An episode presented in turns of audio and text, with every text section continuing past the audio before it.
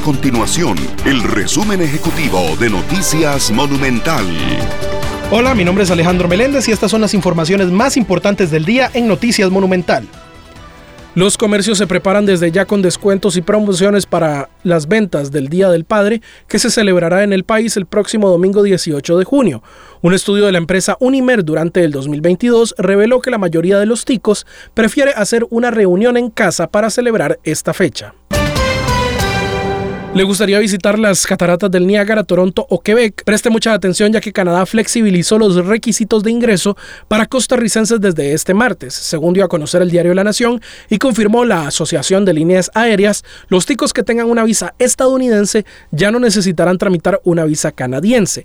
En su lugar podrán solicitar una autorización electrónica de viaje, ETA por sus siglas en inglés, en la página web del gobierno canadiense, para lo que se debe pagar 7 dólares canadienses y esperar la respuesta vía correo electrónico, proceso que tardaría solo unas cuantas horas.